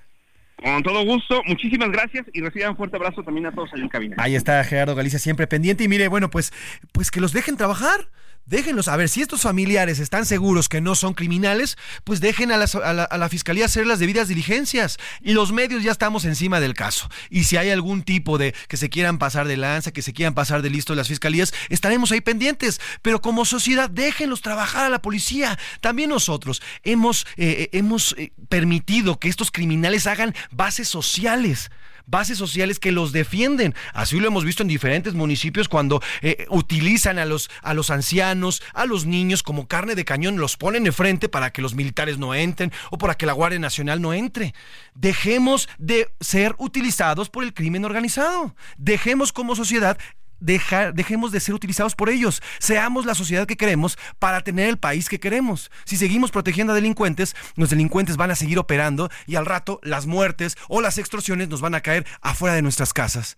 Si ustedes lo siguen permitiendo, si la sociedad lo seguimos permitiendo, vamos a tener al criminal al lado, durmiendo con el enemigo. Dejemos que las autoridades hagan lo propio. Dejemos que hagan las investigaciones. Y si no están relacionados, pues para afuera, vámonos y le damos seguimiento. Pero si sí están relacionados, al tambo que se vayan al tambo como debe de ser. ¿No? Vámonos a este Hidalgo. Elementos de la Policía de Investigación de la Procuraduría General de Justicia del Estado detuvieron a un hombre, presunto sospechoso del feminicidio de una joven ocurrida el pasado 25 de septiembre de 2020 en el municipio de Zempoala. José García, corresponsal, tienes allá esta información. Te saludo, Tocayo. Feliz año y cuéntanos de esta detención. ¿Qué tal, José Luis? Un saludo a ti y a todo el auditorio. Pues efectivamente, elementos de la Policía Investigadora aprendieron este sujeto identificado como Martín N por el presunto feminicidio de su expareja sentimental. Esto ocurrió en el interior del domicilio donde compartían la pareja, hasta que este individuo intentó aparentar que la muerte de la víctima había sido por un presunto suicidio y no por parte de una agresión que él mismo cometió. En este caso, la Procuraduría General de Justicia inició las indagatorias correspondientes y detectó que la víctima no se había ahorcado inicialmente de manera este, personal, sino que había sido acompañada por parte de este sujeto quien había intentado darse la suya, pero se trataba de un mono y que fue identificado por las autoridades estatales y que tras las alertas emitidas por parte de la autoridad municipal se logró dar con su detención. Por la causa penal de 1964-2020 2023, pues está acusado del delito de femicidio y apenas fue trasladado al Jerusalén de Pachuca, donde fue vinculado a proceso precisamente por esta situación y se le, eh, se le mantendrá privado de la libertad durante los próximos tres meses en tanto se desarrolla la investigación complementaria. También comentarte que pues apenas en el de 2023, el secretario ejecutivo del Sistema Nacional de Seguridad Pública documentó 19 feminicidios en el estado, de los cuales 6 fueron con armas de fuego, 5 con armas blancas, 8 con otros objetos y 9 fue el, el mes con el mayor número de muertes violentas reportadas contra mujeres en el estado. Es parte de la información que tenemos José hasta el momento. Y la cual te agradezco. Y la cual te agradezco que yo tocayo, te mando un abrazo. Oye, ¿cómo va el frío por allá? Estuve en Pachuca el fin de semana, está pegando bastante fuerte. ¿Qué esperan para estos días también? Eh, se espera la onda gélida de calor, temperaturas eh, entre 0 y 1 grado centígrados en la mayor parte del territorio estatal, aunque afortunadamente en este momento en la capital del estado se encuentra en una situación bastante eh, pues positiva, hay sol, está despejado y bueno, en este momento las actividades se están llevando con normalidad. Qué bueno, el problema ya es el aire por, por eso de aquella bella airosa. Pero bueno, te mando, te mando un saludo, querido Tocayo, feliz 2024 y gracias por tu reporte siempre puntuales desde el estado de Hidalgo aquí en la Una. Te mando un abrazo, feliz 2024, Tocayo. Gracias, igualmente feliz año a toda la auditoría también. Dejamos por un momento los temas nacionales y ¿qué le parece si agarramos avión y agarramos temas internacionales? A la una, con Salvador García Soto. Dos de la tarde con 49 minutos, dos de la tarde con 49 minutos. Ya son 73 las personas que han fallecido por la serie de terremotos eh, que iniciaron este pasado lunes en Japón. Además, han reportado más de 300 personas heridas, entre ellos 20 graves. En tanto, aceleran las tareas de rescate en búsqueda de sobrevivientes. Las localidades más afectadas son Guajima, Noto y Susu. Ricardo Romero nos platica no solamente de esto, de cómo va transitando el rescate y además la muerte de estas personas, sino también de el choque ocurrido el día de ayer entre dos aviones en un aeropuerto en Tokio, Japón. Uno de los aviones iba a llevar justamente ayudas y víveres a las personas que estaban o que se encuentran damnificadas por este terremoto. Al final hay un choque dentro de este aeropuerto y bueno, pues eh, provoca la muerte de algunas personas. Afortunadamente otras más resultan ilesas, pero por lo pronto Ricardo Romero nos cuenta estas dos historias. Así ha arrancado el eh, país del sol naciente bajo la tragedia. 現地に作業員が入り復旧を進めている。緊急地震速報です。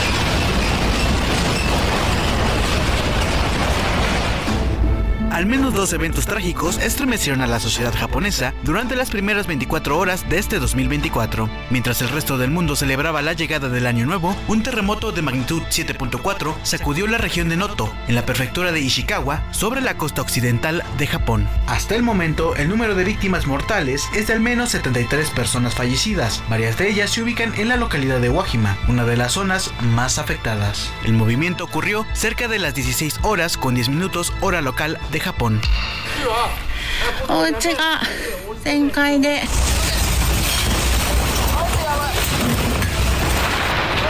すごい Tras el sismo, las autoridades emitieron una alerta de tsunami, instaron a la población a evacuar las costas y a refugiarse en las zonas más altas posibles. Además, se reportaron más de 30.000 viviendas sin luz en Ishikawa y otras 3.600 en Niigata, así como afectaciones en edificios, viviendas y autopistas. De acuerdo con el Servicio Geológico de Estados Unidos, en las últimas 24 horas se han registrado más de 35 réplicas. Algunas de ellas superaron los 2.5 grados.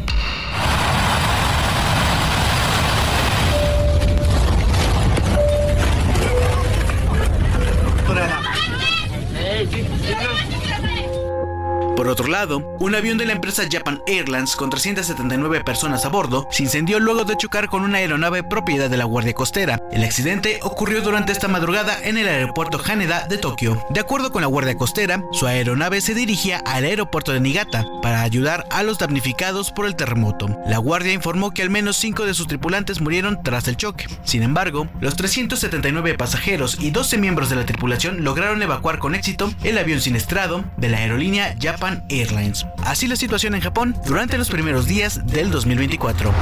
Para la una con Salvador García Soto, Ricardo Romero. Pues ahí está lo ocurrido en este país eh, de Japón. Mientras tanto, la embajada de México en estado, la embajada de México ahí en Japón no ha notificado que existan algún mexicano afectado o alguna mexicana afectada. Eh, Digo, así están las cosas y mientras tanto todavía eh, las autoridades niponas buscan a los desaparecidos. Oiga, mientras tanto en Irán al menos 103 personas han fallecido y 141 más resultaron heridas en la ciudad de Kerman. Esto en la le decía ahí en el país de Irán tras registrarse dos explosiones cerca de la tumba del comandante militar Qasem Soleimani. La primera explosión ocurrió a solo 700 metros del sepulcro y la segunda a un kilómetro. De acuerdo con medios locales, autoridades iraníes consideraron este ataque como un atentado terrorista. Soleimani, que fue uno de los hombres más poderosos de Irán, dirigía la fuerza de Quds de los cuerpos de la Guardia Revolucionaria, una unidad élite que se encarga de las, eh, de las eh, operaciones iraníes en el extranjero y que Estados Unidos considera una organización terrorista extranjera. Así que bueno, pues así está el panorama internacional, las guerras continúan y los conflictos armados continúan. Esperemos que este 2024 sea un año de concordia y lleguemos a un poco de paz. Vámonos a último tema y ya nos despedimos.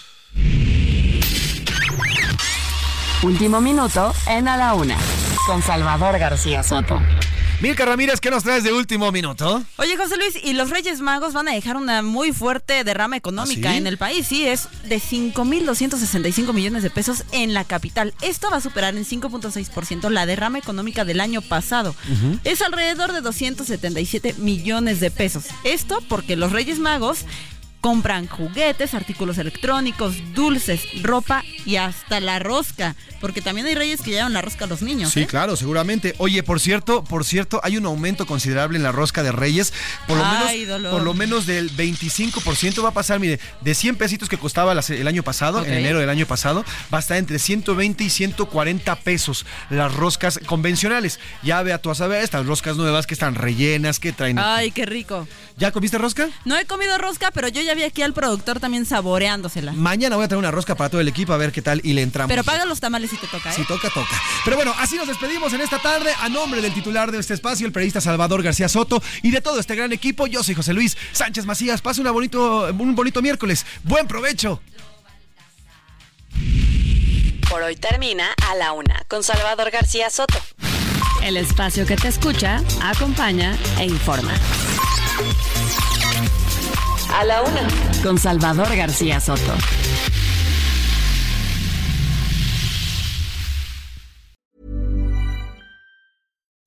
When you make decisions for your company, you look for the no brainers. If you have a lot of mailing to do, stamps.com is the ultimate no brainer. Use the stamps.com mobile app to mail everything you need to keep your business running with up to 89% off USPS and UPS. Make the same no brainer decision as over 1 million other businesses with stamps.com. Use code PROGRAM for a special offer. That's stamps.com code PROGRAM.